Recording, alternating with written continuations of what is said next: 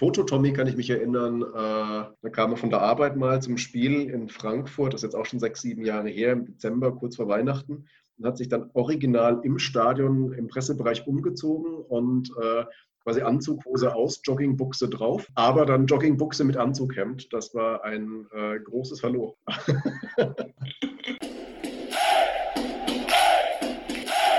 Hallo, hier ist wieder Pini mit der neuen Folge von Football Was My First Love. Für den zweiten Teil hat uns noch eine spontane Sprachnachricht erreicht, ähm, und zwar von Dr. Reinhold Luno, dem Schatzmeister von Borussia. Es ging ja im ersten Teil auch darum, dass äh, ob auch Leute von Borussia schwarzgelb.de lesen.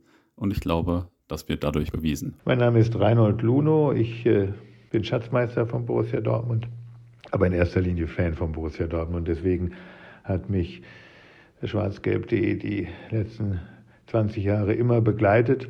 Ich hatte in der Zeit, als es um den BVB so schlecht stand, äh, Finanzkrise, äh, fast Insolvenz, hatte ich äh, viel Westline-Forum gelesen und dann weiß ich noch genau an dem Tag, als ein Freund zu mir kam und sagte, schau mal, gibt da ein neues Forum, schwarzgelb.de. Und ja, seit dieser Zeit bin ich regelmäßiger Leser des Forums, auch heute noch und äh, so kritisch auch manche Kommentare sind, man spürt immer die Liebe zum BVB darin, auch jetzt bei der Gründung des Borusseums oder auch bei den Veranstaltungen im Borusseum ähm, haben wir immer Hilfe von schwarzgelb.de bekommen, so dass ich dankbar dafür bin, dass es dieses Forum gibt.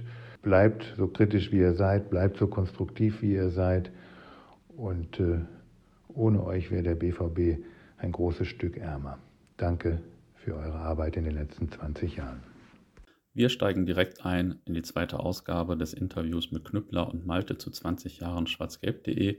Dieses Mal geht es vor allem um persönliche Anekdoten rund um schwarzgelb.de aus nah und fern, äh, von Fetten, die durchspielen, von Klaus Neuhaus, äh, von internationalen Touren und so weiter. Unsere Hochzeit in den 20 Jahren war ja die Kloppzeit und das war ja vielleicht auch nochmal eine besonders gute Zeit für die Fanszene in Sachen Zusammenhalt, weil wir einfach alle so glückselig waren. Ähm, war das denn für euch als Fanzine auch eine besondere Blütezeit oder wie habt ihr die Clubzeit so wahrgenommen? Das war schon natürlich äh, eine überragende Zeit, weil sich natürlich äh, eine gewisse Leidenschaft von Seiten der Trainer und äh, Mannschaft mit, der, mit dem sportlichen Erfolg paarte. Ähm, zumindest hat, hatten die Fans das Gefühl, dass dort wirklich äh, Dortmunder Jungs in Anführungsstrichen auf dem Platz standen. Und selbst wenn es nur geheuchelt und schauspielerisch dargeboten gewesen wäre, äh, hat es auf jeden Fall gut funktioniert. Auch echte Liebe, Claim und so weiter und so fort.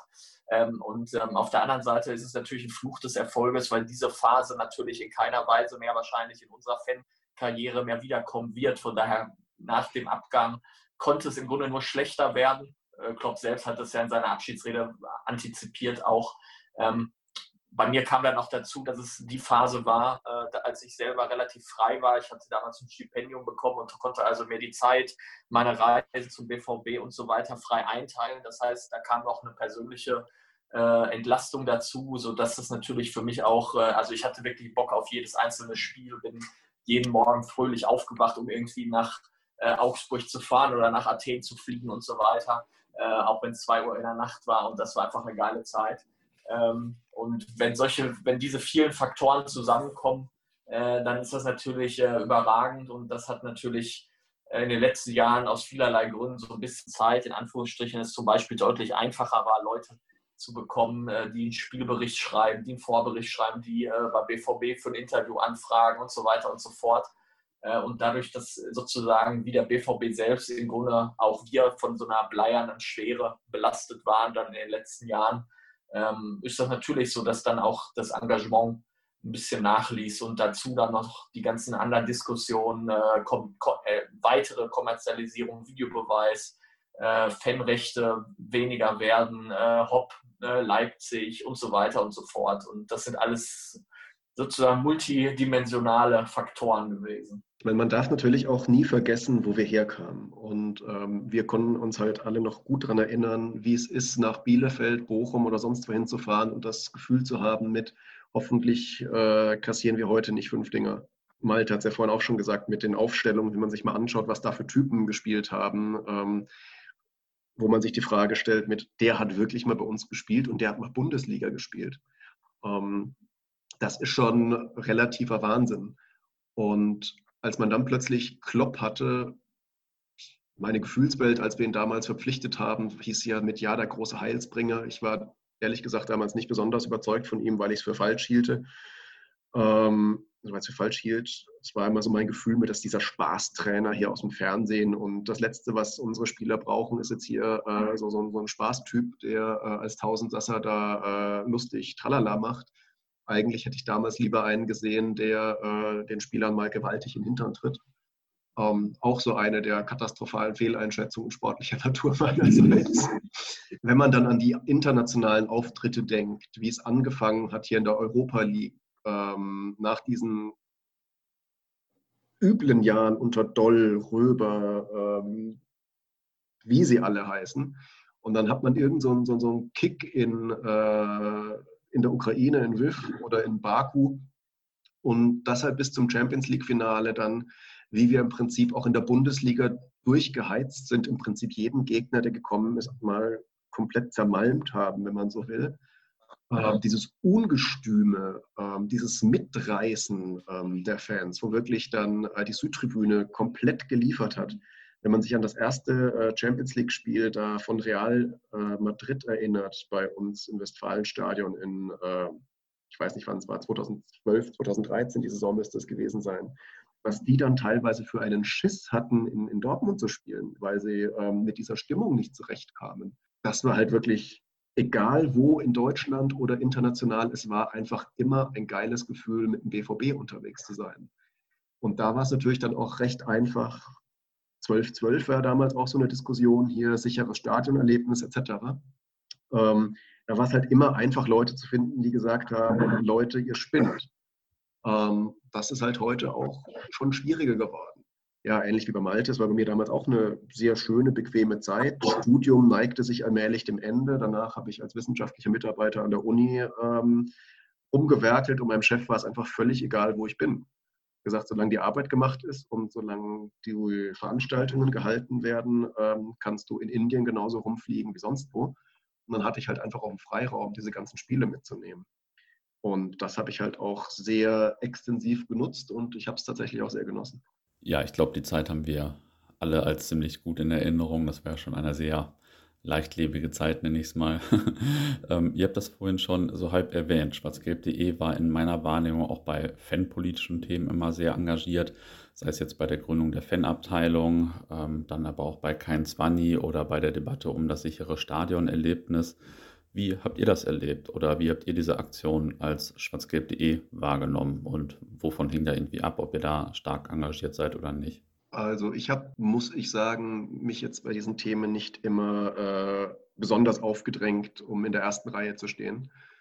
Ähm, ich war bei zwei, drei Demos mit dabei und ansonsten habe ich, äh, da gab es eine Anfrage mal aus Nürnberg äh, von der äh, Akademie für Fußballkultur wir hatten da so eine Diskussionsrunde, wo ein paar Typen mit dabei saßen, Fanforscher wie Gunther Pilz. Ähm, und die wollten irgendwie dann vom Kicker noch ein paar Leute und andere äh, Granden äh, der, äh, des Sportpopulismus. Und ähm, dann wollten die auch jemanden dabei haben, der für diese Initiative sicheres Stadionerlebnis sprechen kann. Und ich habe halt einfach in der Nähe gewohnt und habe gesagt, meine Güte, dann fahre ich halt hin.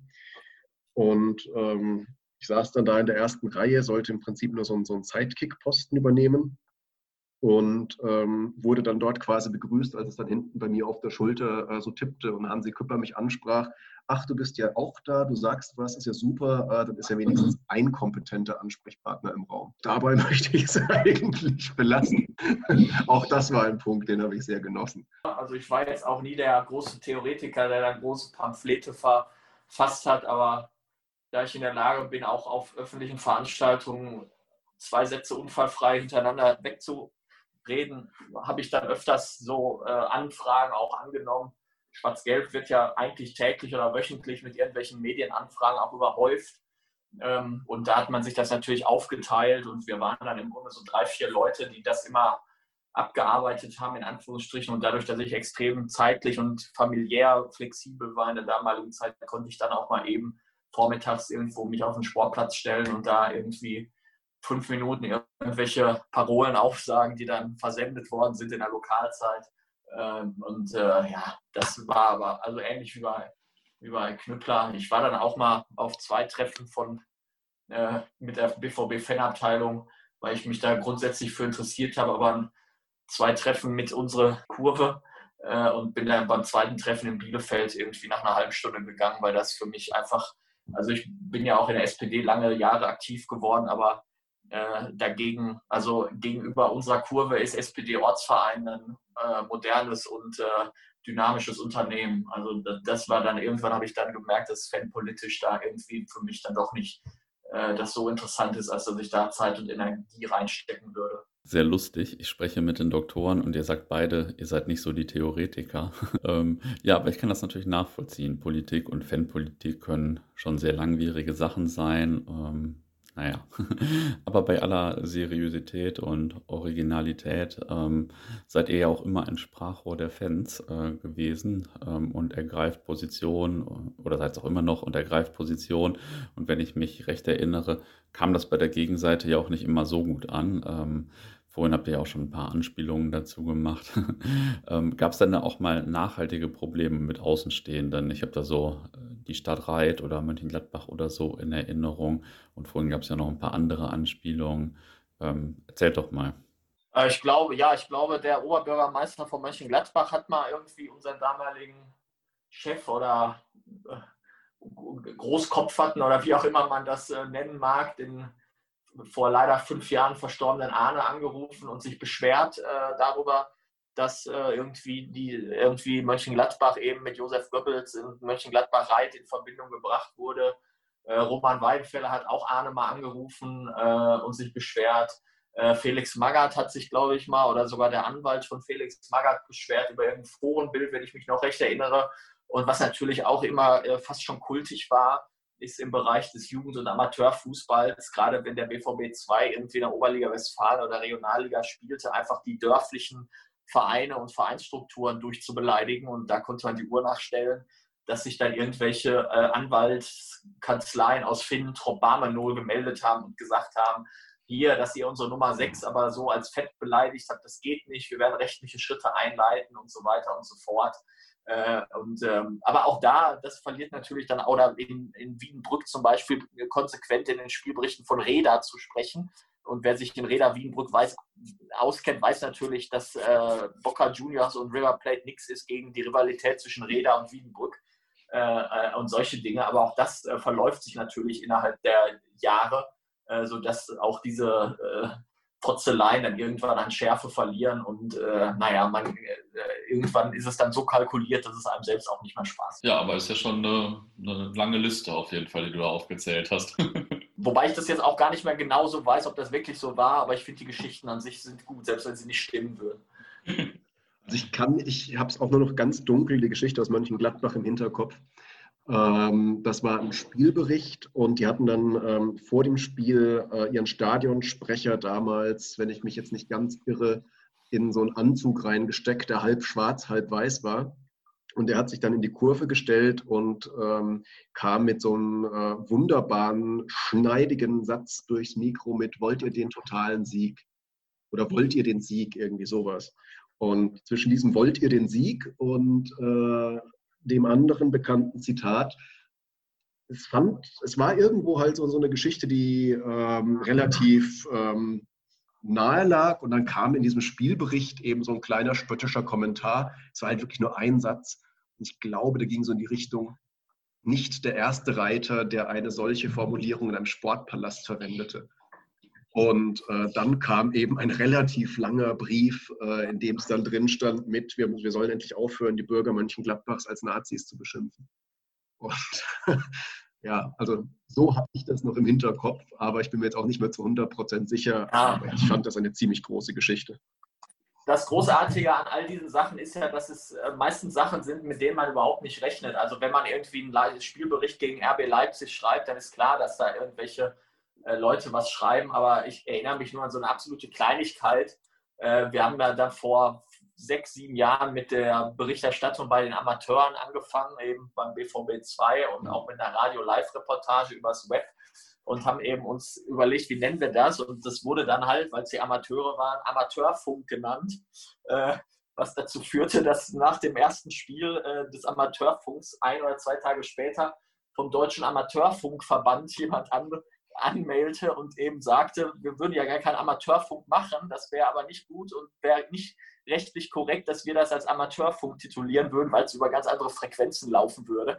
Also mit welcher Ernsthaftigkeit der eben das Wort Amateurfunk in seiner Stellungnahme äh, auseinandergenommen hat, fand ich schon wirklich beeindruckend. Und äh, ja, das sind so Sachen, also ist jetzt natürlich lustig und auch irgendwie nicht relevant, aber wenn man über sowas nachdenkt, würden einem da wahrscheinlich hunderte von kleinen Geschichten äh, einfallen, wo man eben überlegen würde, warum? Also ist dein Leben wirklich so kläglich, dass du äh, wirklich da einen ellenlangen Brief zu dieser Sache schreiben musst? Ja, also ich kann mich da auf jeden Fall ganz gut amüsieren auf dieser Seite der Leitung.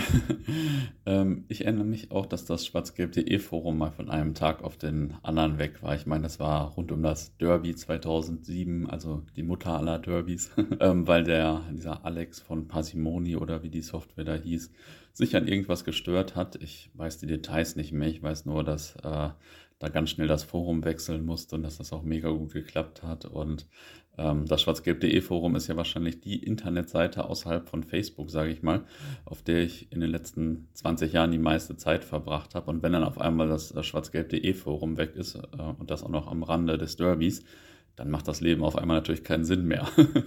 und so hatte ich das auch, äh, ich glaube, so hatte ich das auch 2007 erfunden, empfunden. Ja, da, da, hatten wir, glaube ich, das war auch so eine Geschichte, ähm, da hatten wir ein Forenbild drin. Da sind ja immer auf unserem For im Forum ist immer so oben eine kleine Grafik, schönes Bild drin.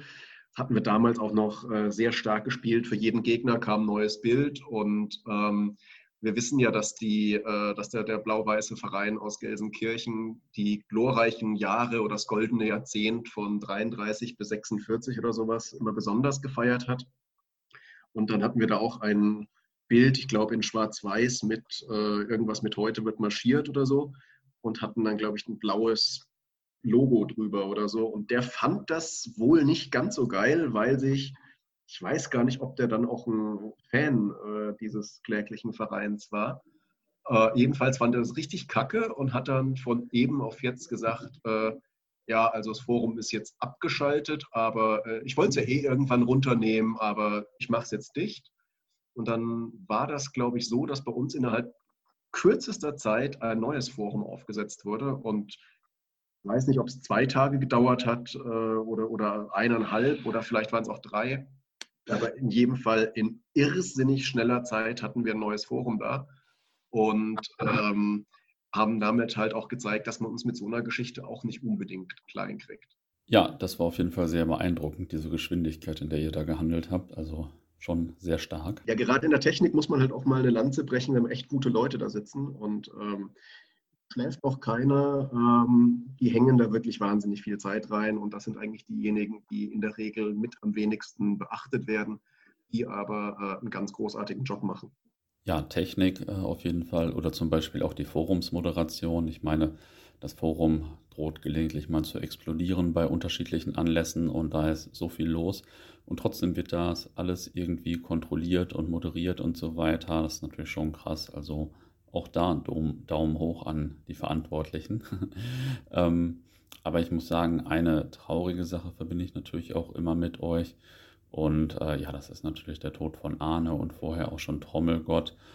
Ähm, ich habe das ja damals nur so in Auszügen mitbekommen und hat sich jetzt ja auch gerade wieder gejährt. Und die Beerdigung war natürlich damals schon ein ziemliches Drama. Und ähm, Arne war bei schwarzgelb.de ja auch seit Anfang an eine zentrale Person. Wie seid ihr als Fanzine damals eigentlich, äh, seid ihr damals eigentlich auch in ein Loch gefallen oder wie seid ihr damit umgegangen? Jetzt mal abgesehen von den persönlichen Schmerzen, die wir, glaube ich, alle hatten ich glaube, ich glaube, Schwarz-Gelb, wenn man ganz ehrlich ist, hat sich aus dem Loch bis heute nicht so richtig befreit. Ne? Hätte ich ähnlich gesagt. Also gerade Arne war natürlich ein enormer Aktivposten, der äh, unheimlich stark ähm, mit dem BVB involviert war, der ähm, sich jetzt ein X nie für ein U vormachen ließ, kritisch war bis, bis dort hinaus, immer den Finger in die Wunde gelegt hat, ähm, wahnsinnig viel gearbeitet hat, wahnsinnig gute Sachen auch gemacht hat, ähm, der jetzt auch kein Problem hatte, einfach mal an ein paar Ecken äh, oder mal wirklich anzuecken oder ähm, sich mit Leuten auch sehr kritisch ähm, oder mal einfach über Kreuz zu legen. Und ähm, das war natürlich schon eine Geschichte, ähm, von der schwarzgelb.de stark gelebt hat. Das muss man tatsächlich sagen. Ähm, das war auch immer ein neuer Drive, weil es kam halt immer neuer Input in die ganze Gruppe rein. Ja, also es war natürlich auf persönlicher Ebene, gerade in der Redaktion mit äh, Ramona, seiner Frau, äh, war es natürlich nochmal doppelt äh, dramatisch. Und ähm, ich glaube, da waren viele sehr betroffen und wie gesagt, aus dem Loch, ich würde auch sagen, äh, Loch war da und so richtig ist man nicht wirklich rausgekommen. Mhm. Ja, und was man fairerweise ja auch sagen muss bezüglich BVB, äh, trotz aller Kritik, die man ja auch am BVB und den Verantwortlichen immer so äußert, ist es doch bemerkenswert, dass auf der damaligen Beerdigung oder Trauerfeier äh, die gesamte BVB-Spitze in Persona Rauber, Kramer, Watzke zugegen war. Äh, also das muss ich im Nachhinein schon sagen, rechne ich dem BVB sehr, sehr hoch an. Äh, das ist erstens nicht allgemein üblich und zweitens wahrscheinlich auch, wenn man Fußballvereine in Deutschland, Europa sich anguckt, glaube ich nicht, dass das Usus ist, dass dort dann zu der Trauerfeier eines zugegebenermaßen natürlich sehr prominenten und schillernden Fans, aber trotzdem die gesamte Spitze dann mit wirklich ernsthafter Betroffenheit und auch äh, nicht nur zwei Minuten mal eben sich sehen lassen, sondern wirklich die gesamte Trauerfeier beiwohnt, dort war. Äh, wie gesagt, bei allem Ärger über Raubal, Watzke, Kramer sollte man auch diese menschlichen Aspekte dann nie äh, außer Acht lassen. Ja, also das habe ich auch so empfunden. Das war schon stark, dass die alle da waren. Werde ich auch nicht vergessen. Ähm, es geht jetzt ja die ganze Zeit ein bisschen um die Geschichte und die Gegenwart von schwarzgelb.de. Mich interessieren aber natürlich auch sehr eure persönlichen Erlebnisse und lustigen Anekdoten drumherum, wobei es jetzt ja auch schon einige gab. Ähm, wie war das zum Beispiel, wenn ihr, also Stefan, du dann vor allem wahrscheinlich von Touren Spielberichte geschrieben habt? Ich habe nachgeguckt, das waren ja zum Beispiel Baku, äh, die Asien-Tour, Lemberg. Da, äh, das waren ja bestimmt auch ein paar ganz gute Erlebnisse, wenn man da so als schwarzgelb.de Reporter war, oder? ja, ich, ich fange mal mit, mit, mit Lemberg an. Ähm, es war ja so, so, so, ein, so ein richtig krasses Spiel, schön im Ostblock, ähm, wo man viel gehört hatte, auch eine Gegend, die man überhaupt nicht einschätzen kann, wo man nicht weiß, was passiert, wo man sich vielleicht ein bisschen einliest ähm, und erstmal nicht weiß, was einen erwartet. Und dann steht, bin ich damals, glaube ich, mit einem Fanabteilungsbus ähm, gefahren, irgendwo in Kassel aufgegabelt worden oder so an der Autobahn und dann 24 Stunden hin, danach 24 Stunden zurück. Das allein sind natürlich schon immer Erlebnisse, die man hat. Ähm, und dann tagsüber schön durch Lemberg gelaufen, wirklich nette Stadt. Und da musste ich irgendwo meine, meine Akkreditierung fürs Spiel abholen und musste da einmal uns haben sich ja schon Geschichten so rumgesprochen mit, es ist ganz schön gefährlich, ein heißes Pflaster hier und dem einen oder anderen ist schon eine unangenehme äh, Begegnung nicht erspart geblieben. Und mit dieser Geschichte im Hinterkopf musste ich dann einmal quer durch die Innenstadt laufen zum Mannschaftshotel oder zum, Messe, oder zum Pressehotel, meine Akkreditierung abholen und dann auch wieder alleine und natürlich für jeden als Touristen sofort erkennbar. Ähm, da reicht ja in diesen Ländern recht wenig, um erkannt zu werden schön durch die Innenstadt und direkt mal bei denen durch einen Sammlungshaufen durch. Da waren ja schon 300, 400 oder 200, 300 Mann und da einmal mittendurch. Da äh, war ich dann doch recht kleinlaut und habe mich um einen flotten Schritt bemüht. Kam dann aber zurück zu unserer Kneipe, die uns von der Polizei, glaube ich, äh, sogar zugewiesen worden war. Ähm, war in dem Moment höchst beruhigt und dann wenige Minuten später ging es von plötzlich los und dann ist deren äh, Mob plötzlich an dieser Kneipe vorbeimarschiert. Und die waren sehr unglücklich, uns in dieser Kneipe zu sehen. Warum weiß ich nicht mehr. Irgendwas habe ich so im Hinterkopf von wegen, dass die sich dann normalerweise getroffen haben. Ja, und wir waren da quasi wie in so einer Falle gesessen und die kamen an. Es ist alles Mögliche geflogen, was fliegen konnte. Und es war eine äh, Situation, die gut und gerne äh, gewaltig ins Auge hätte gehen können. Aber dann wurden plötzlich noch Busse beigebracht und dann sind wir mit Bussen irgendwie zum Stadion gekommen, ähm, irgendwie gelöst worden von der Polizei. Und dann haben die uns rausgelassen. Das war das alte Stadion, noch die Vor-EM-Zeit in der Ukraine. Ähm, steigen aus diesen Bussen aus, irgendwo am Waldrand und laufen, es war stockfinster, und laufen durch diesen unbeleuchteten Wald. Alle vorne zwei Polizisten, hinten zwei Polizisten, links und rechts eine Handvoll Polizisten und dazwischen wir. Und das Einzige, was man auf dem Weg zu diesem Stadion sieht, ist im Prinzip, dass aus den Büschen links und rechts Zigaretten glühen. Richtig das Glimmen der Kippen. Und das war so eine Geschichte, wo man sagt, das war äh, so, so, so, ein, richtig interessantes Feeling, äh, das man damals vielleicht nicht unbedingt brauchte, wo man aber danach, als man ähm, gut durchgekommen war, gesagt hat, boah, eigentlich war es doch schon ganz geil. Also das waren so, das war so eine Highlight-Geschichte. Ja, das wird sich, äh, also das erzählen ja häufiger mal noch Leute von der Lemberg-Tour. Also, ja, da, musst du auch, da warst du auch dabei, oder? Nee, da war ich nicht bei dem Spiel. Auf jeden Fall ein Highlight, genau wie Baku ein paar Wochen vorher. Da war ja damals die Auslosung wo es dann hieß mit, ja, äh, BVB spielt bei Karatbach Akdam und wir erstmal bei der Frage, mit wo liegt Akdam? Und das ist in Bergkarabach, äh, wo es ja momentan wieder äh, ein, wo der, wo der Bürgerkrieg wieder heiß geworden ist in den letzten Wochen. Damals war es ja auch schon so, deswegen haben die in Baku gespielt. Und ähm, dann war die Frage, wie kommt man jetzt nach Baku innerhalb von zwei Wochen oder drei Wochen? Und wir hatten dann äh, so, einen Flug gebucht und waren dann tatsächlich fünf, sechs Tage vor Ort mit allem, was man da so machen konnte. Das war schon äh, eine ziemlich verrückte Zeit.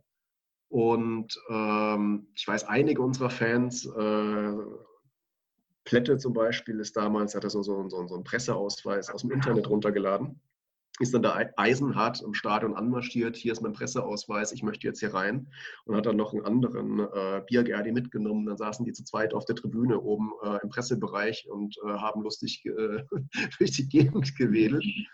Und ich hatte da einen Fotopass und wenn ich mich recht entsinne, war ich der einzige deutsche Fotograf an dem Tag vor Ort. Und das Spiel wurde jetzt auch im Fernsehen in Deutschland nicht übertragen, weil die in Aserbaidschan ein bisschen zu hoch gepokert hatten und die Popularität und Zahlungsbereitschaft äh, deutscher Fernsehsender vielleicht etwas überschätzt hatten. Und dann habe ich die, da Fotos gemacht mit so einer DIN A4 großen Bestätigung quasi um den Hals und ähm, kamen irgendwann so ein paar Polizisten auf mich zu und haben gesagt, ähm, ja, komm mal mit, und haben mich quasi so abgeführt und mal kurz in Gewahrsam genommen und so doof da und wusste auch nicht, was da Sache ist. Und kamen äh, ein paar Leute vom BVB auf mich zu, ein paar Journalisten äh, mit, was hast du denn gemacht? Und ich so, ja, ich habe Fotos gemacht. Regierung um Hals. Und äh, war dann aber so eingekastelt von sechs, sieben Polizisten, war mir jetzt auch keiner Schuld bewusst. Und kam die Dolmetscherin des BVB irgendwie, wurde mal rangeholt und die hat dann äh, mich so angesprochen, ob ich irgendwas gemacht hatte. Nee, alles gut. Und hat sie gesagt, ach so, dann ist das bestimmt so eine Geschichte, dass hier einfach einer mal äh, kurz Macht demonstrieren muss. Äh, ich frage mal kurz nach. So vier, fünf Minuten mit dem gesprochen und dann kam sie auf mich zu und hat gesagt, ja, ist alles wieder gut. Das war hier quasi der Vize-Polizeichef, der musste hier mal Autorität beweisen, musste zeigen, äh, dass er auch Eier hat und äh, alles gut, mach weiter. Ähm, das war auch so eine Geschichte. Ähm. Ja, das ist auf jeden Fall äh, eine ganz gute Story. Und, äh, Stefan, ich frage mich nur, warum du der einzige Fotograf war. Fuhr für Foto Tommy keinen Zug zwischen Dortmund und Baku? Ja, er hat, er hat damals dankend verzichtet. Ja. er fliegt nicht das besonders gerne. Das gilt leider nicht in Aserbaidschan. Nee, äh, er fliegt leider nicht gerne. Deswegen war er bei einigen Spielen da nicht dabei. Aber andere legendäre Touren waren natürlich Udine oder Sonderzug. Ich glaube, das ist auch eine Geschichte, von der man sehr, sehr oft noch hört. Also es waren schon sehr, sehr viele geile Touren.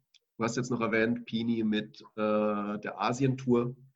Das war auch legendär, möchte ich sagen. Diese ganzen Sommertouren sind natürlich sehr umstritten, weil im Prinzip ist es reinster Kommerz. Und das ist ja eigentlich genau das, was wir nicht unbedingt wollen. Aber es war halt mal eine Gelegenheit, nach Japan zu kommen und dann nach, nach Malaysia und Singapur. Wir hatten mit Carsten Kramer gesprochen beim Trainingslager im Januar in äh, La Manga, wann wohl die Zeiten so liegen und haben dann recht äh, proaktiv mal einfach Flüge gebucht und dann war es natürlich später genau dieser Zeitraum, in dem der BVB auch wirklich da war. Haben wir zwei Wochen Japan gemacht und auch noch ein bisschen was Malaysia. Ich war mit, mit, mit Lupus unterwegs, also zu zweit auch so ein alter Weggefährte von dieser äh, früheren Zeit. Es war mega. Also man kann es nicht anders sagen.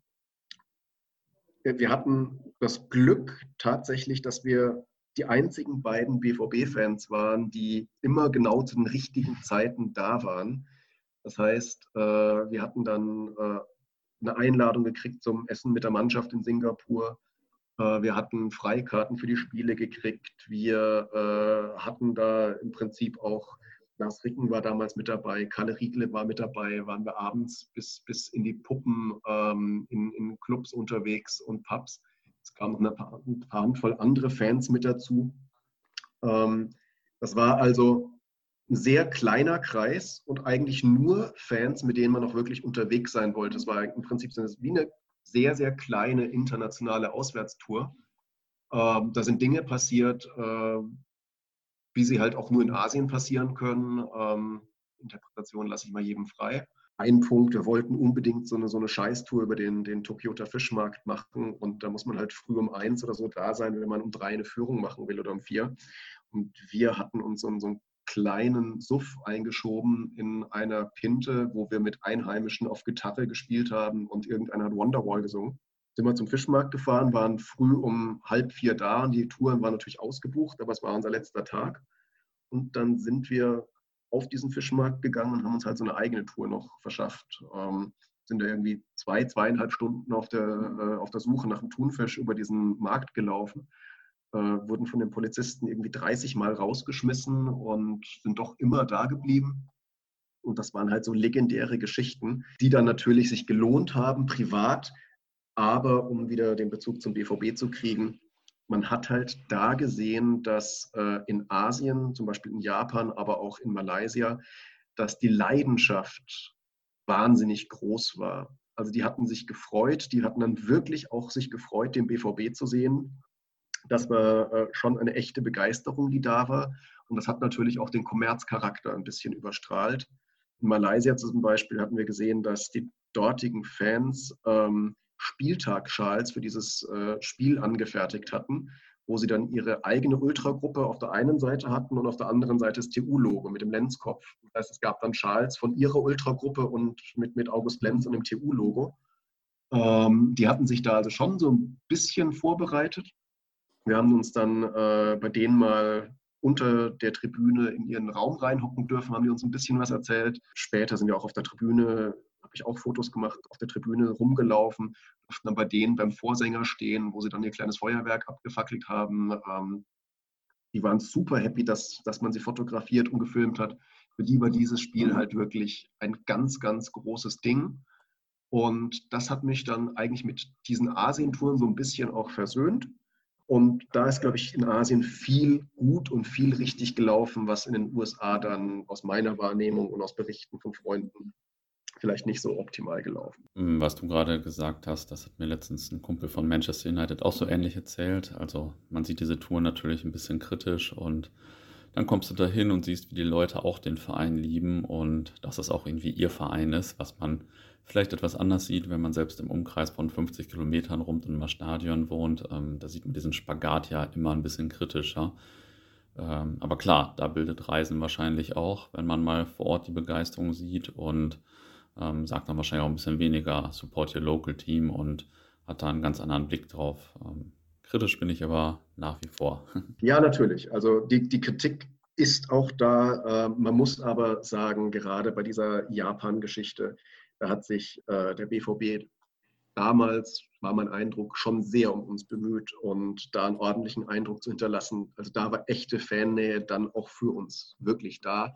Und bei aller Kritik mir ist es halt vor allem leicht gefallen, weil eben zu sehen war mit, die wollen das wenigstens und diesen Eindruck hatte ich in den USA oft nicht. Und ähm, deswegen ist das für mich schon nochmal, wenn es denn sein muss, aus finanziellen Gründen es auf gar keinen Fall noch irgendwie anders geht, dass man ein Spiel in Deutschland im Sommer einfach macht, dann doch bitte dorthin, wo sich Leute auch freuen, dass der Verein da ist und nicht einen Tag später wieder vergessen haben, dass es sowas wie BVB überhaupt gibt. ja, äh, wenn man mal so auf seine alten Eintrittskarten guckt, dass da ein Freundschaftsspiel in Braunsbedra ist, äh, wo auch Foto-Tommy mit dem Wochenendticket hinfahren kann.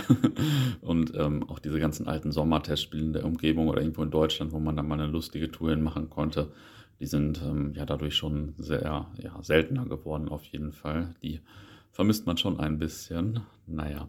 Malte, was hast du denn so für Erinnerungen an coole Touren? Seid ihr eigentlich auch mal mit dem Schwarz-Gelb-Bus gefahren? Ich erinnere mich, dass da früher äh, diesen Schwarz-Gelb-Bus gab. Da bin ich auch mal mitgefahren nach Osea, glaube ich. Ähm, das gibt es aber so nicht mehr, oder? war äh, tatsächlich mit dem schwarzgelb.de Bus und zwar war ich schon drei Jahre in der Redaktion, aber da ich nur bei den Amateuren rumhing, kannte man mich gar nicht so richtig bei Schwarz-Gelb und drei Jahre nach meinem Eintritt dann bei Schwarz-Gelb bin ich dann 2005 nach meinem Abi äh, erstmals nach Olmütz gefahren ne, mit dem legendären Schwarz-Gelb-Bus. Äh, wir fahren, ole ole, wir fahren den Puff nach Sigmar Olmütz. Ähm, und äh, ja, war natürlich äh, super, ne? irgendwie 30 Stunden eine Fahrt oder äh, also 30 Stunden insgesamt unterwegs für 0-0 und auszuscheiden im UI-Cup ne? Äh, bei Sigmar Olmütz. ich habe dann auch den Spielbericht geschrieben, kann man glaube ich heutzutage auch immer noch abrufen. Ähm, war schon ganz geil, irgendwie als jemand, der sehr behütet aufgewachsen ist, dann erstmals so auf Tour zu gehen mit 19 Jahren, ähm, weil ich eben vorher das nicht darf, Schrägstrich nicht wollte äh, und auch nicht konnte. Ähm, insgesamt halte ich mich aber bei diesen internationalen Touren äh, recht stark zurück, auch von der Fanszene. Also ich habe auch dann gerade während meiner Promotion, als ich da oft dann das mit Urlaub verbunden habe, die Auswärtstouren und irgendwie eine Woche lang am Ort dann war, habe ich mich eigentlich als nie als BVB-Fan erkennen, mich erkennbar gemacht als BVB-Fan, sondern bin immer zivil rumgelaufen, äh, einfach weil ich keinen Bock hatte, mich von irgendwelchen Suftkunden aus, äh, aus äh, Celle, Wetzlar oder Kempten, die BVB-Fans sind, mich dann angucken zu lassen irgendwo auf dem Plaza de Mayor, sondern habe dann immer gesagt, no, no, CC, habe mich dann immer als Einheimischer äh, ausgegeben, weil ich keine Lust hatte, eben mit den Leuten, die man eh schon bei jedem Spiel in Deutschland sieht, noch mich groß zu fraternisieren. Ähm, und aus diesem Grund habe ich mich dann äh, da rausgehalten, war dann eben ein richtiger Tourist mehr oder weniger, bin in Museen gegangen, Sehenswürdigkeiten und so weiter. Hört sich jetzt natürlich für die Fans, Fußballfans, BVB-Fans sehr unsympathisch an. Auf der anderen Seite kann man sagen, dass so eine, so eine Strategie natürlich jemandem in St. Petersburg auch den Arsch rettet. ne? Also äh, hat, immer Vor- und Nachteile. Ja, es war tatsächlich so. In St. Petersburg sind wir am Spiel, habe ich auch gesagt, am Spieltag gehen wir in die äh, Eremitage, weil im Kunstmuseum bislang noch keiner angegriffen wurde. Und da sind dann Typen rumgelaufen, BVB-Trikot, die wir dann auch informiert hatten, was draußen alles so passiert und dass sie das vielleicht mal sein lassen sollen. Kamen halt so Sätze wie, ja, wer, wer Ärger sucht, wird auch Ärger finden. Und die wurden am Abend im Stadion auch mit gebrochener Nase wiedergefunden und ausgeraubt. Ähm, also gerade St. Petersburg war halt schon ein sehr, sehr heißes Pflaster und äh, da musste man halt echt aufpassen. Ja. Da ist die Strategie mit Sicherheit nicht die falsche. Alter, hast du noch ein paar lustige Anekdoten von den Amateur- oder Jugendspielen? Weil das war ja früher so in meiner Erinnerung auch noch ein bisschen, äh, ein bisschen dörflicher, sage ich mal, und nicht so, wie es vielleicht jetzt ist, nicht so professionell. Also was ich immer super fand, ist halt der Westfalen-Pokal. Westfalen-Pokal U19, U17 und U15 ähm, und in diesem Westfalen-Pokal spielen dann halt die Gewinner der jeweiligen Kreispokale. Ne, was dazu führt, dass eben irgendwelche Dorfmannschaften mit ihrer Local Hero Jugendauswahl gegen BVB spielen durfte und solche Sachen, äh, dass wir eben mit vier Mann im Auto fuhren äh, zu einem Erstrundenspiel nach, nach Finnentrop Barmenol. Ne? Liebe Grüße an das Inferno Barmenol. Das ist nämlich die Ultras-Gruppierung äh, von Finnentrop Barmenol, wenn man das so sagen darf.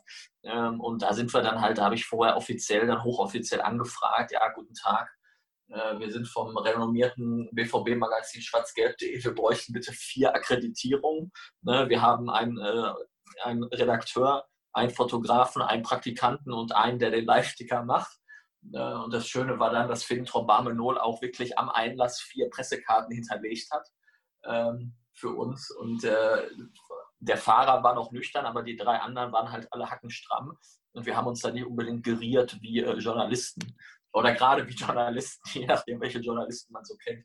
Ähm, aber das war äh, sehr schön und äh, das war eben dann so eine Sache, wo wir zu viert dann gemeinsam so einen Spielbericht geschrieben haben, der dann eben dazu führte, dass sich alle Leute aus Finntrop nur furchtbar darüber aufgeregt haben.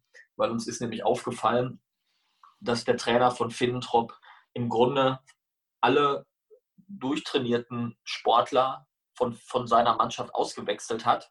Und nur die leicht Übergewichtigen durften 90 Minuten spielen, was dann zu der legendären Schlagzeile führte, die Fetten spielen durch.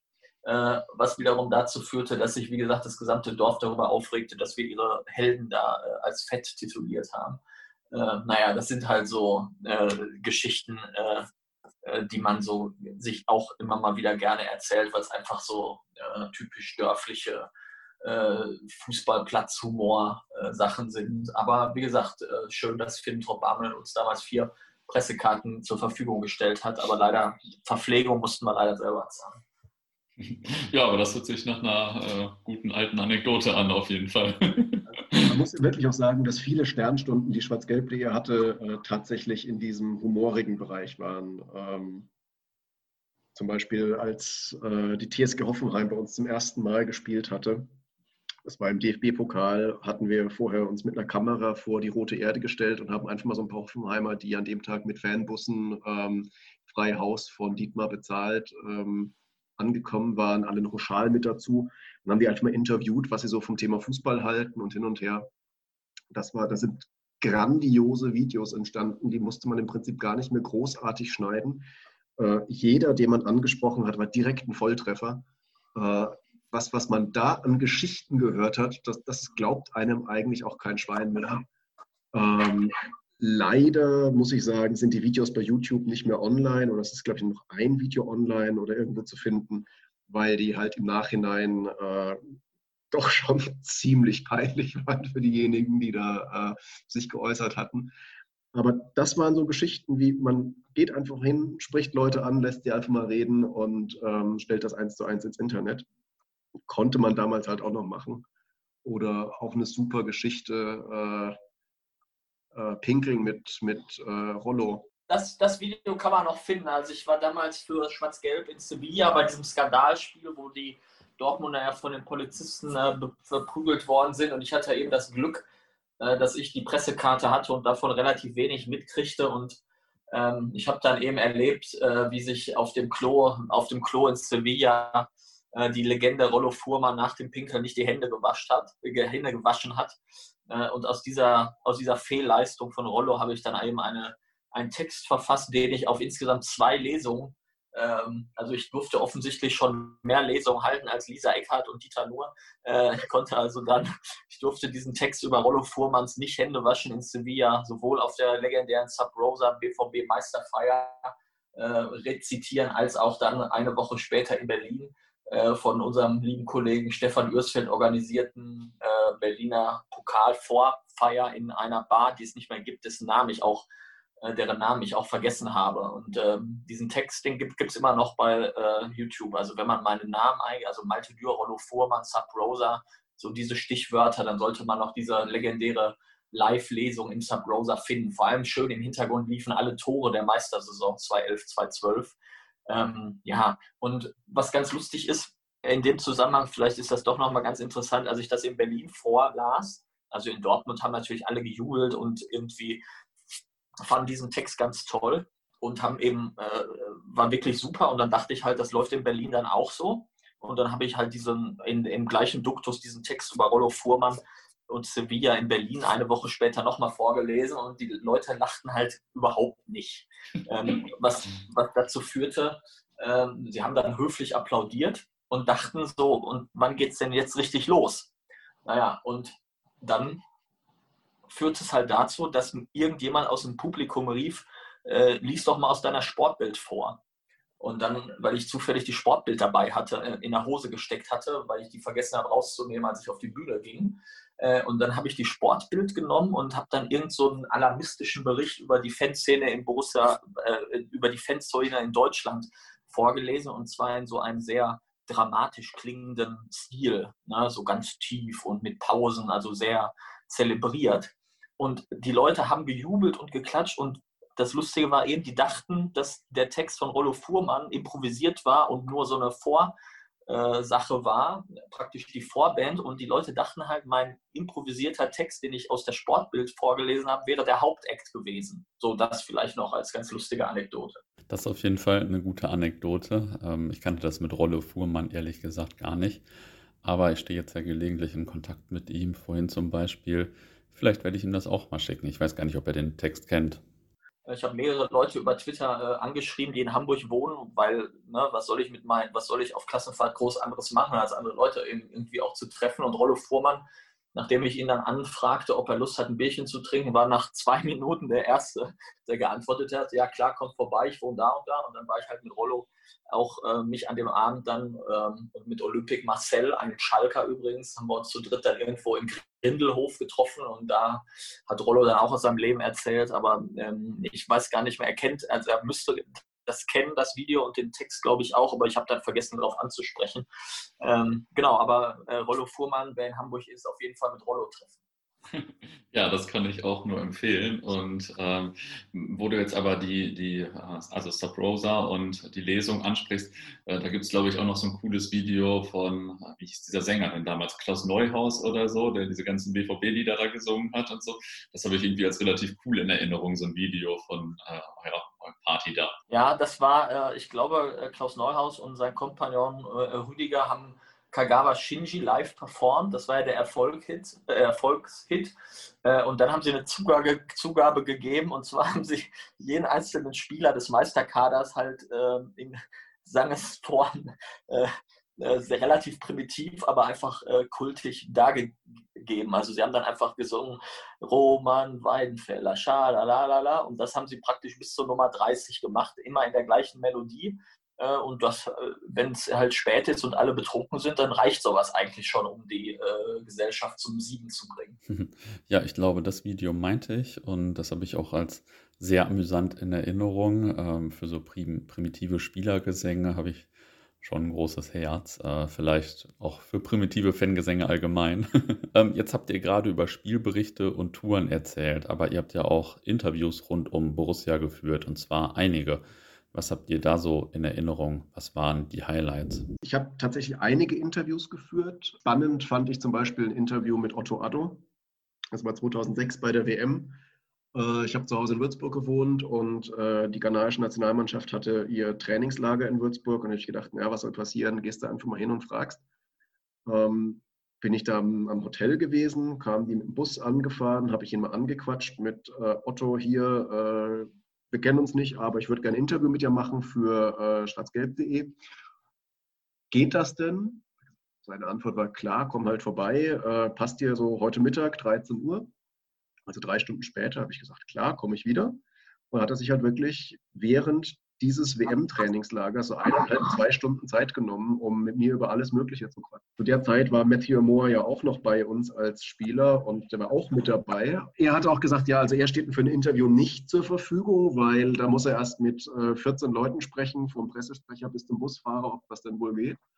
Und dann habe ich mich mit Otto alleine unterhalten und es ist ein, wie ich finde, großartiger Text geworden, sehr sympathisch. Das war wirklich so, so ein Highlight, äh, wo ich mich echt gefreut habe. Und Otto Addo ist halt für mich jetzt auch so, so, so ein Legendenstatus-Spieler, den wir beim BVB haben. Ich glaube, wenn du das bei der nächsten WM machst oder EM mit der deutschen Nationalmannschaft, würde ich da auch gar kein Problem sehen. Ich glaube, die sind auch alle total offen. Wenn du die einfach nach dem Bus sagst, einfach hier, Joshua, wollen wir nicht mal eben ein Interview machen? Ich glaube, das wäre auch gar kein Problem heutzutage. Ja, ich stelle mir das auch recht locker vor, an alle ranzukommen. Ähm, also warum auch nicht? bestimmt sehr locker und bestimmt auch total interessant. ja, ja, das sind auch keinesfalls auswendig gelernte Stanzen, die man da zu hören kriegt, die auch jeder bekommt, ähm, sondern da, ich glaube, wenn man sich mit der Nationalmannschaft so unterhält, mit den Spielern, haben alle mal zwei Stunden Zeit, um mal wirklich in die Tiefe zu gehen. Ja. Ein anderes Interview, an das ich mir noch gut erinnern kann, das war mit ähm, Tress zum Thema Financial Fair Play, als das neu kam. Da war ich auch fast, fast zwei Stunden bei ihm im Büro gehockt und ähm, danach kam Schneck dann, damals unser Pressesprecher, noch auf mich zu und hat gesagt, also das ist ja ähm, ganz gut gelaufen. Das war ja auch ganz seriös. Wir waren jetzt auch ein bisschen überrascht. Wir haben gedacht, was kommt denn hier für, ein, so, für so einen Typ an im Vorfeld mit und Schwarz-Gelb, die, ja, puh, was, was, was sind denn das für, für, für Hyopies? Und jetzt waren wir sehr überrascht, dass das so ein seriöses Gespräch war, dass sie so eine seriöse, eine seriöse Person waren, die hier kam. Ich gedacht, ja, okay, äh, warum nicht? Also das war auch noch eine Zeit, wo man beim BVB vielleicht nicht unbedingt der Meinung war, dass schwarzgelb.de ein besonders seriöses Medium war. Aber die haben auch gesagt, das war das beste Interview, das sie zu dem Thema geführt hatten. Und ja, aber das ist ja sowieso auch das Kuriose an der ganzen Diskussion, ne? wenn man äh, das alte Interview mit Bert van Marwijk heutzutage nochmal liest, das ist wirklich von sehr hoher Kompetenz auf beiden Seiten äh, geprägt. Also ich glaube, Van Marwijk hat sich dann auch an die Taktiktafel gestellt und irgendwelche Sachen erklärt. Ne? Ähm, deshalb ist das so kurios, dass eben wir seitdem nie wieder äh, Interviews bekommen haben mit Trainern oder Verantwortlichen, äh, weil die vielleicht denken, da kommen irgendwelche Gotto-Fans und wollen da nur abkutten. Äh, und das ist ja halt Quatsch. Ne? Das ist halt das, was auch so ein bisschen ärgert. Äh, also wenn ich so sehe, Interviews in Bild, Kicker, Reviersport, Ruhrnachrichten, äh, also die sind natürlich in keiner Weise in irgendeiner Form kompetenter oder tiefgehender, als wenn da von uns zwei, drei Leute hingehen würden. Ganz im Gegenteil, weil da vielleicht der ungetrübte Blick von Fans vielleicht sogar noch zu interessanteren Antworten führen könnte. Und gerade deshalb ist es so ärgerlich, dass man da als Schwarz-Gelb eben ständig irgendwie hingehalten und mit falschen Versprechungen getröstet wird. Und das hat natürlich auch ne, mit, ich glaube, bei, als Josef Schneck noch äh, Pressesprecher war, war das alles ein bisschen entspannter als eben mit Herrn Fliege jetzt, wenn ich das so wahrnehme von der Kommunikation her, von den Leuten, die das bei uns machen. Ich hoffe mal, dass ich nicht einen schlechten Eindruck für schwarzgelb.de damals gemacht habe, denn ich war ja auch äh, kurz bei schwarzgelb.de und ähm, CAS und ich haben mal ein Interview mit Dr. Raubal und Dr. Luno zum Borosseum geführt, also lange bevor das stand, das war 2005 oder 2006, äh, 2006 wahrscheinlich, als die Planung gerade so ein bisschen ernsthafte Züge annahm. Und dann habe ich nachher das Interview abgetippt und äh, Schneck den Text zugeschickt. Er meinte, glaube ich, einige Sachen hätte ich äh, deutlich zu wörtlich genommen. also da muss ich ja noch mal ein bisschen sachlicher formulieren und weniger wörtlich. Und da dachte er bestimmt schon, was für ein Hiopai. Aber das ist schon lange her, daran kann es heute nicht mehr liegen.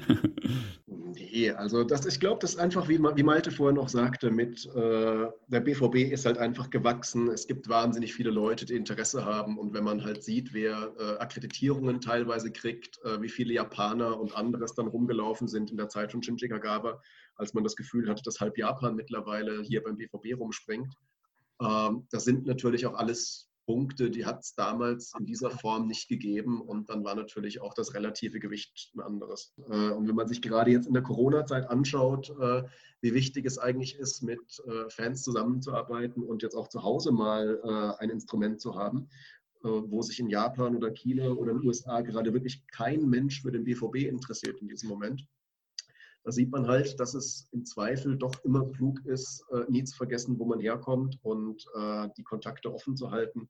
Und vielleicht ist das ja auch so ein Punkt, der ähm, hier nochmal zu, zum Nachdenken führt. Und vielleicht ist ja doch mal wieder ein Interview mit jemandem drin, der äh, nicht gerade aus Imagegründen dringend mit Fans sprechen muss, um äh, auf ja, eitel Sonnenschein zu machen. Ja, vielleicht ändert sich das ja im kommenden Jahr oder so, man weiß es nicht.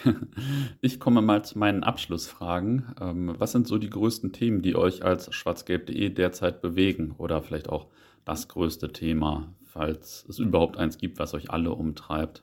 Schwierig. Ich glaube, das ist sehr individuell. Das Thema Videobeweis ist eine Vollkatastrophe. Also wer, wer, wer sich diesen Quatsch ausgedacht hat, der gehört wirklich äh, in die Arschtrittmaschine eingespannt und da mal zwei Stunden drin gelassen. Ähm, das macht schon viel Freude im Stadion kaputt.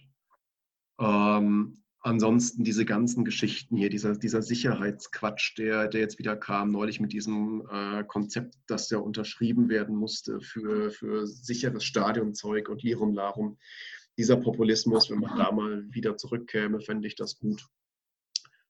Ansonsten, wenn ich jetzt an Schwarz-Gelb insgesamt denke, äh, was meine Wünsche da sind, äh, ich habe ja vorhin gesagt, ich würde mir an der einen Stelle wünschen, dass wir äh, da auch auf unsere Fanszene wieder einen Schritt zumachen, dass auch unsere Fanszene wieder einen Schritt auf schwarzgelb.de zumacht.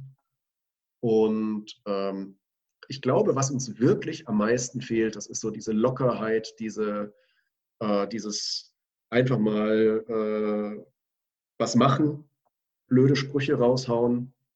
Ähm, wenn ich so an spontane Aktionen denke, wie damals Kevin Kurani, der im Länderspiel oder da ausgewechselt wurde, dann das Stadion in Dortmund verlassen hat Und bei uns kam als allererstes innerhalb von zwei, drei Stunden so eine Idee, wie, so eine, wie bei einer entlaufenden Katze, so einen Flyer zu machen und irgendwo auszuhängen dort mit, mit Nationalspieler entlaufen.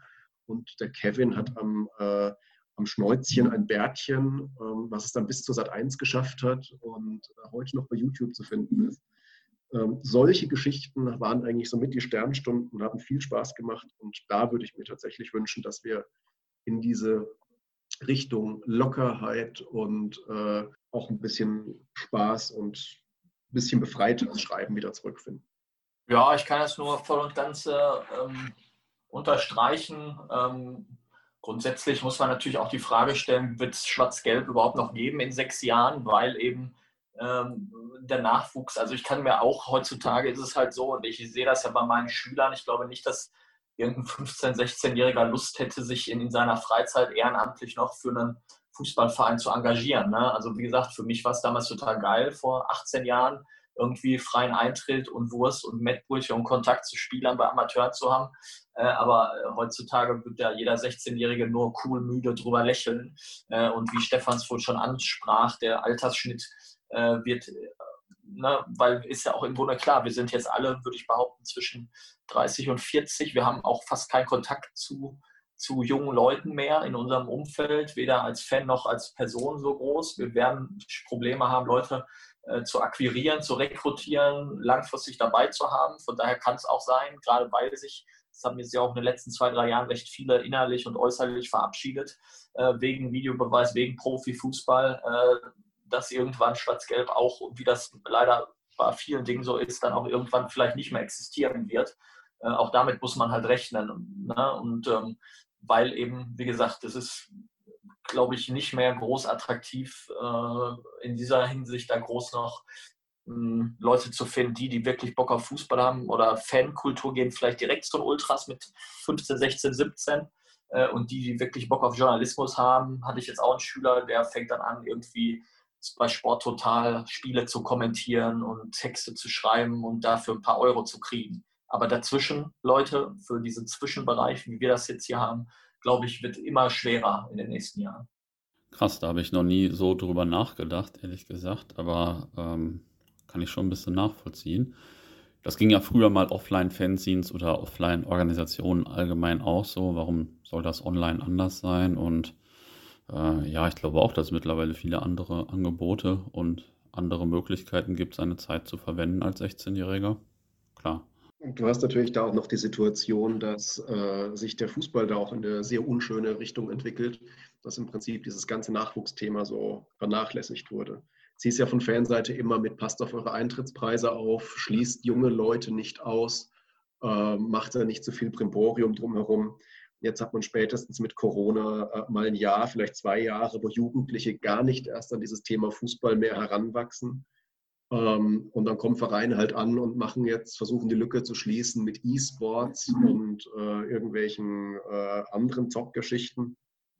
Und dann interessieren sich vielleicht Jugendliche eher dafür als für den eigentlichen Fußball. Ähm, das sind natürlich einfach auch Entwicklungen, ähm, die man so hinnehmen muss, ob man sie gut findet oder nicht. Und das hat natürlich dann auch irgendwann Ergebnisse zur Folge. Ja, das ist ja äh, eine spannende Konstellation, weil einerseits stimmt das natürlich, die suchen sich vielleicht eher andere Sachen. Gleichzeitig ist es als Außenstehender immer noch schwierig, eine Karte für die Südtribüne zu bekommen. Du kannst ja nicht einfach deinen Schulfreunden überlegen, mit deinen Schulfreunden überlegen, so, wir gehen jetzt mal ins Stadion auf die Südtribüne und bist auf einmal dabei. Das funktioniert ja trotzdem nicht, sage ich mal. Das ist äh, schon schwierig. Ich meine, das war ja damals auch so. Malte hat es vorhin gesagt, mit, äh, du kriegst eine Eintrittskarte zum Mac-Menü kostenlos mit dazu. Das gab es ja einige Jahre. Da wurde, äh, oder wenn man an Spiele wie gegen Unterhaching denkt, gegen Ulm, äh, wie das Stadion da ausgelastet war, ähm, was das im Prinzip für ein Trauertanz war. Dann kam ja eigentlich erst so ein bisschen über diese WM 2006 Euphorie das wieder an, dass Stadien einen Ticken voller wurden. Und in Dortmund kam es ja dann auch erst über die Klopp-Jahre, dass es wirklich immer voll wurde. Die Leute, die vorher schon dabei waren, ähm, die haben sich natürlich dann äh, weiter festgesetzt. Aber viele neue kamen noch mit dazu. Und jetzt sind wir halt wieder in der Situation, wo das Stadion nicht mehr voll wird. Und man hat gesehen, das erste Corona-Spiel im Westfalenstadion, 10.000 Leute hätten reingekonnt. waren keine 10.000 Leute im Stadion, es waren irgendwas 9.000 sowieso. Das heißt, äh, nicht mal jetzt bei, bei 10.000 Leute können rein, konnte man diese 10.000 Plätze konkret oder voll füllen. Das ist halt auch schon ein Zeichen, da muss man sich irgendwann nachdenken, äh, da muss man darüber mal nachdenken, ob sich der Fußball nicht von Fans zu weit entfernt hat. Dazu kann ich auch noch die Geschichte erzählen, als eben Klopp Hochzeit war, 2011 bis 2014 ähm, und ich mal nicht ins Stadion konnte, äh, dann habe ich immer bei Facebook halt äh, meine Dauerkarte angeboten für ein Spiel und habe innerhalb von fünf Minuten, glaube ich, mindestens 10 bis 15 Interessenten bekommen. Habe dann immer so eine, wie so DFB-Pokal, eine Auslosung dann zelebriert. Ne? Und der Gewinner von dieser Auslosung hat dann eben diese Dauerkarte für das eine Spiel dann bekommen. Ähm, und wenn ich heute eben nicht kann und meine Dauerkarte abgeben muss, ist das echt wirklich oft richtig, richtig schwierig, jemanden zu finden, der diese Dauerkarte nimmt, ähm, obwohl es Südtribüne ist. Ähm, und ähm, ich, es kommt immer öfter vor, dass ich wirklich sage, hier, kannst du mir ein Bier für geben oder ein Fünfer oder, ne, also auch das sind so Zeichen, äh, dass zumindest in meinem Umfeld, ich weiß ja nicht, wie es in anderen äh, Altersgruppen aussieht, aber zumindest in meinem Umfeld da die die Lust und die Attraktivität doch deutlich abgenommen haben. Ja, das kann ich aus meinem Umfeld eher bestätigen. Absurderweise ist es für externe Leute, die keinen kennen, ähm, trotzdem immer noch schwierig oder schwieriger, eine Südtribünen oder mehrere Südtribünenkarte, Karten zu bekommen, die zusammenhängen. Aber klar, wenn du jetzt heute zwei Tage vorher weißt, du kannst nicht, dann ist es schon nicht so ganz leicht mit der Karte. Ähm, jetzt habe ich noch zwei Abschlussfragen. Was war denn jetzt so euer persönliches Highlight mit schwarzgelb.de? Von mir aus dann würde ich jetzt diese Sub-Rosa-Geschichte äh, nennen, weil es so eine Verknüpfung war von dem sportlichen Erfolg 2012, dem Double, äh, eine Verknüpfung zwischen dem sportlichen Erfolg und eben der BVB-Fangemeinschaft in Dortmund, in der Dortmunder Kneipe. So der Abend war schon echt sehr, sehr fein. Dann würde ich mal den Abend eine Woche später in Berlin nehmen, bei dem ich dabei war. Ähm und auch die Feier, die wir in London hatten, ich glaube am Abend vor dem Champions League-Final oder kurz vorher, nochmal eine ähnliche Geschichte. Da, war, da hat alles gestimmt. Das war tolle Atmosphäre, tolle Stimmung, gute Leute da. Ähm, das waren einfach, da kam alles zusammen, was zusammengehören sollte. Und wenn ich jetzt nur auf schwarzgelb.de so rekurriere, dann dürften das so die beiden Highlights gewesen sein. Ja, vielen Dank. Ähm, Jetzt zum Abschluss, ihr kennt das vielleicht aus dem Podcast, muss jeder nochmal eine interessante oder amüsante Anekdote aus seiner Fankarriere erzählen. Und weil es vorhin um Fototommy ging, fange ich mal mit einer kurzen Anekdote an. äh, früher hatte ich ja ein bisschen mehr mit ihm zu tun, aber in den letzten zehn Jahren habe ich wahrscheinlich nur einmal mit ihm gesprochen. Und jetzt gehe ich letztens durch Hamburg. Äh, da geht jemand total langsam vor mir her im Anzug und ich war natürlich mal wieder total in Eile und ich kam einfach nicht dran vorbei. Habe schon mal ein bisschen gedrängelt, kam aber nicht dran vorbei. Und irgendwann kam ich dann doch vorbei und wollte mich dann nochmal umdrehen und den richtig anpöbeln für sein langsames Gehen. Da war das erstmal Foto-Tommy, nachdem ich ihn zehn Jahre quasi nicht gesehen hatte. Ich pöbel ja nie Leute an, aber der ging so langsam und dann war das Foto-Tommy. Foto-Tommy kann ich mich erinnern, äh, da kam er von der Arbeit mal zum Spiel in Frankfurt, das ist jetzt auch schon sechs, sieben Jahre her, im Dezember, kurz vor Weihnachten und hat sich dann original im Stadion im Pressebereich umgezogen und äh, quasi Anzughose aus, Joggingbuchse drauf und äh, aber dann Joggingbuchse mit Anzughemd. Das war ein äh, großes Hallo. ja, aber ich könnte noch die Anekdote, Anekdote erzählen, dass ich mir mit einer recht bekannten äh, Moderatorin äh, ein Hotelzimmer geteilt habe, nämlich im Zuge von der vom Champions League Finale 2013 war es so, dass ich dann mit dieser Moderatorin in Kontakt trat, weil sie mich gefragt hat, ob sie noch äh, ob ich noch eine Eintrittskarte für dieses Finale hätte. Und dann meinte ich, nee, leider nicht. Sorry, ich könnte dir nur noch ein Bett in mein Doppelzimmer äh, anbieten, weil der Mensch, mit dem ich eigentlich fahren wollte, keine Karte bekommen hat. Hat sie gesagt, okay, nett, aber ich brauche ja eine Karte. Äh, und zwei Tage später schrieb sie mir dann, sie hätte jetzt doch noch eine Eintrittskarte fürs Finale bekommen, ob das Bett noch frei wäre. Äh, was dazu führte, dass ich mit dieser recht bekannten Moderatorin eben äh, zwei Nächte in einem Bett unter einer Bettdecke wohlgemerkt im Londoner Hotel äh, direkt an der Themse verbrachte. Und äh, naja, das war auf jeden Fall äh, sehr kurios, äh, aber zeigt eben auch, dass Prominente auch nur Menschen sind. Ja, das ist doch gut, dass dir die Anekdote noch eingefallen ist. ja, den Namen erwähne ich hier aber nicht, weil deine Hörer können ja auch mal ein bisschen recherchieren. Trainingslager in La Manga war das. Uschi Glas vor Ort im Training. Da war Klopp, glaube ich, total begeistert mit, ja, Apanacci ist da und wie kann er sowas nicht geil finden und äh, überhaupt. Und einer von uns nach dem anderen wollte dann auch ein Foto mit Uschi Glas machen und hat natürlich dann sein, sein Foto bekommen. Und am Ende waren wir halt so begeistert, dass wir versucht hatten, Uschi Glas am Abend zu unserer Party in unsere Villa einzuladen. Hat leider nicht geklappt, weil sie zurück nach München wollte. Ansonsten äh, möchte ich mir doch einreden, dass sie sehr begeistert gewesen wäre, unsere Fanparty zu besuchen und zu beehren. Nachher hättet ihr noch Fotos mit ihr machen müssen oder so. Davon ging ich auch aus, ja. Ja, cool. Vielen Dank. Jo, gerne. Das war der Podcast zu 20 Jahre schwarzgelb.de. Vielen Dank nochmal an alle Beteiligten. Ich hoffe, es hat euch gefallen und ähm, genauso hoffe ich, dass es demnächst mal mit einem weiteren BVB-Podcast weitergeht, auch wenn das mit den Heimspielen sicher noch etwas dauert. Schaut bis dahin doch mal in der Football Was My First Love App vorbei. Vielleicht ist noch das ein oder andere spannende Interview oder so für euch dabei. Viele Grüße.